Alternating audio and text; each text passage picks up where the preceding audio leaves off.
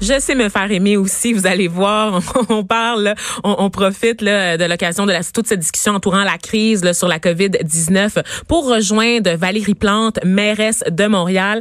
Elle est au téléphone pour faire le point sur la situation dans la métropole avec nous. Bonjour, Madame Plante. Oui, bonjour. Merci euh, d'abord de prendre le temps euh, dans votre horaire chargé pour discuter avec nous. J'imagine que sur le terrain, en ce moment, vous êtes assez occupé. Oui, c'est clair que les euh, comment dire les, téléphones se succèdent et euh, la, la fréquence est très rapprochée, mais au final, c'est voilà, c'est une période particulière, puis il faut mettre le temps et l'énergie nécessaire, entre autres pour rassurer la population, parce que c'est là le défi d'être prêt, mais ne pas créer non plus euh, de panique auprès de la population. Absolument. Pouvez-vous nous rappeler justement ben, brièvement les mesures qui ont été prises par votre administration pour gérer la propagation du virus? Oui, tout à fait. Ben, en fait, euh, la ville de Montréal, euh, la, la, plupart de nos grandes installations le sportives, culturelles, euh, les plateaux sportifs, les arénas, les piscines, tout ça, ça, ça, ça, accueille facilement 250 personnes et plus.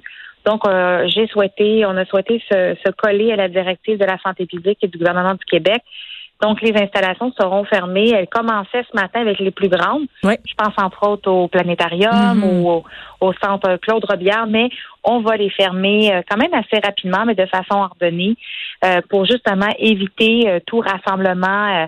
et puis nécessairement, c'est, j'imagine que pour les parents, ça doit être un peu qui, pour qui les, écoles ferment. Là. Ben oui, c'est ça. j'en fais partie moi aussi. Et là, on se dit bon, ben on aurait bien voulu envoyer les enfants à la bibliothèque ou à la piscine, ça sera pas possible. Mais évidemment, on voulait pas déplacer un, le, problème, si je peux dire, le risque de contamination de l'école au centre communautaire ou au centre sportif. Donc on est, euh, on, met toutes les chances de notre bord. Voilà, c'était la bonne chose à faire. Euh, dites-moi, avez-vous suivi la conférence de presse du premier ministre François Legault? Oui, oui, absolument. Êtes-vous satisfaite des mesures qui ont été annoncées, là? Entre autres, justement, on parle de la fermeture. Qu'est-ce que vous avez pensé, en fait, de toute cette annonce-là? Ben, écoutez, c'est vrai qu'hier, quand on a annoncé euh, quand les mesures de la ville de Montréal sur les, médias sociaux, la, la, question que je recevais le plus souvent, bon, en, général, c'était bravo, on est content, mais fermez les écoles, s'il vous plaît. Et là, ben, on devait expliquer que c'était pas, euh, je, je n'ai pas ce de, votre pouvoir de fermer les écoles. Euh, donc, moi, je suis heureuse que ce matin, le gouvernement du Québec ait choisi de fermer les écoles pour les deux prochaines semaines, deux prochaines semaines, pardon. les, les, les ouvertures de cliniques aussi. Je pense que ça, c'est important là, qu'on on accélère la cadence, qu'il y ait plus de lieux pour pouvoir faire un dépistage rapide. Euh, il va falloir aussi que les services de communication soient euh, très performants, je pense, au 811, parce qu'on veut éviter justement que les gens qui ont des symptômes et qui s'inquiètent se retrouvent à l'urgence. Idéalement, l'urgence, les hôpitaux doivent servir pour les gens qui ont des vrais symptômes, si je peux dire, qui vraiment pourraient euh, être infectés. Puis finalement, ben du, au niveau du Canada, euh, du fédéral, je suis contente que les croisières de plus de 500 personnes là puissent pas accoster au Canada euh, parce que voilà, on a vu ce que ça donne là. ça, c'est vraiment un, problème mondial. Ouais, on en aurait souhaité peut-être un peu plus quand même du côté du gouvernement Trudeau qui s'est fait avoir d'annonces concernant les mesures pour pallier mm. la crise, non? Mais ben, moi, je vous avoue que là où on est en perpétuelle conversation avec le, fédéral, c'est au niveau des aéroports. Ben voilà, parce que là, je parlais des bateaux, voilà, mais il faut savoir qu'est-ce qui se passe avec les aéroports. Et je suis pas nécessairement, euh, euh, je veux pas dire que l'approche de nos voisins du Sud de tout fermer les frontières est nécessairement la bonne, mais il faut nécessairement qu'il y ait une façon de mieux euh, contrôler qui les personnes qui entrent, peu importe qui ils sont, là, mais de voir s'ils ont euh, euh, possiblement le virus parce que on voit à quelle, à quelle vitesse ça se propage. Mais euh, je laisse le gouvernement fédéral, on sait qu'ils réfléchissent à tout ça. Ils avancent à, la, la, avec précaution, il le faut quand avec même. précaution, oui exactement, parce que justement l'idée de mettre un pays au complet en quarantaine, je pense qu'il faut il faut pas que les objectifs dépassent. Euh, faut pas créer de, de comment dire d'impact négatif qui viendrait un peu annuler le, ce qu'on souhaitait faire, qui est de contrer le, virus. Donc, euh, je vous dirais que tout le monde avance avec beaucoup de précautions, tout le monde se parle, puis l'idée c'est de, de, choisir la bonne mesure au bon moment. Ben c'est ça. Donc pour revenir aux aéroports, on sait justement que bon du côté des États-Unis, il y a eu la frontière américaine là, imposée aux voyageurs européens. Forcément, il y a un impact ici parce que ça amène un flux euh, de voyageurs de notre côté ici à Montréal parce que c'est une façon de rejoindre les États-Unis. Mm-hmm. Dites-moi qu'est-ce que vous faites de votre côté, votre administration là, pour, pour contenir ce flux-là? Est-ce que c'est ben, possible, en fait? Ben, et voilà, quand on parle des juridictions, euh, l'aéroport de Montréal, comme tous les, les, aéroports, de toute façon, au Canada, sont régis par euh, le fédéral. Alors, même si moi, je disais, euh, je veux qu'on ferme l'aéroport, ça ne va pas fonctionner. ceci étant dit, je pense que c'est important de, de, de c'est cette information, comment dire, cette ce canal de, communication-là est vraiment important pour expliquer ce qui se passe directement sur le terrain. Nous, les villes, on a un rôle incroyable à jouer. On est celles, euh, toutes les, les, les villes, on, c'est nous qui gérons sur le territoire mm-hmm. euh, toute situation. On me demandait hier, euh, est-ce qu'on est prêt à Montréal pour faire face à, la situation? je leur disais, ben, écoutez, nous, on a la chance d'avoir un centre d'intervention qui a entre autres servi pour les inondations. Donc, un lieu physique où on a policiers, pompiers, euh, euh, urgence santé, euh, les ambulances. Et bref, on a tout pour pouvoir agir. On l'a ça à Montréal, mais on a, on a donc une grande expertise et on, on aide les autres paliers de gouvernement également à prendre les bonnes décisions parce qu'au final, c'est des citoyens, c'est dans, dans, nos rues, dans nos écoles, dans mm-hmm. nos épiceries, ça se passe sur nos territoires. Puis si c'est une chose qu'on on sait tous, c'est que le virus, lui, les territoires. Il fait pas de distinction, pas en tout. Non, exactement. Mais dites-moi, euh, hier, vous avez annoncé la fermeture, bon, c'est ça, comme on le disait tout à l'heure, de nombreux établissements de la ville, les bibliothèques, installations sportives et j'en passe. Vous avez également évoqué la possibilité d'interrompre euh, le service de transport en commun. Tu sais, ça serait dans mm. le cadre d'une mesure pour mettre la ville de Montréal en quarantaine. 24 heures plus tard, vous en êtes où dans votre réflexion? On n'est pas là, vraiment pas, parce que non, parce qu'en fait, euh, euh, le transport collectif, c'est vraiment, euh, je pense qu'il faut qu'il soit vu, surtout dans la région métropolitaine et à Montréal comme un service essentiel. Il y a énormément de gens qui prennent le métro. Euh, je reçois des messages, entre autres, j'ai reçu deux ou trois messages de des gens du personnel de santé qui m'écrivaient en me disant ne fermez pas le métro, s'il vous plaît, parce que moi, je ne saurais pas comment me rendre au boulot. Là. Alors, c'est ça qu'on doit prendre en considération, qu'il euh, y a plein de gens qui se, se, se déplacent pour aller je parle du personnel de santé, mais ça peut être aller à une clinique pour aller faire un test ou avoir un traitement. Ça peut être à l'épicerie. Euh, donc, il y a beaucoup de gens. C'est pas tout le monde qui a le luxe de faire euh, du télétravail, en fait. Voilà, oui. Exactement. Ou d'avoir une voiture pour être dans un espace confiné. Voilà. C'est pas tout le monde qui a ce privilège-là. Alors, ce qu'on demande, c'est qu'aux employeurs fassent énormément preuve de flexibilité. À la Ville de Montréal, c'est ce qu'on met en place du télétravail également, euh, allonger l'heure de pointe. C'est-à-dire qu'un employé qui dirait, ben, moi, je ne pourrais jamais prendre le métro à 9 heures parce que entre 7 et 8, euh, entre 8 et 9, pardon, c'est le plus occupé. De dire, OK, on va de l'accepter.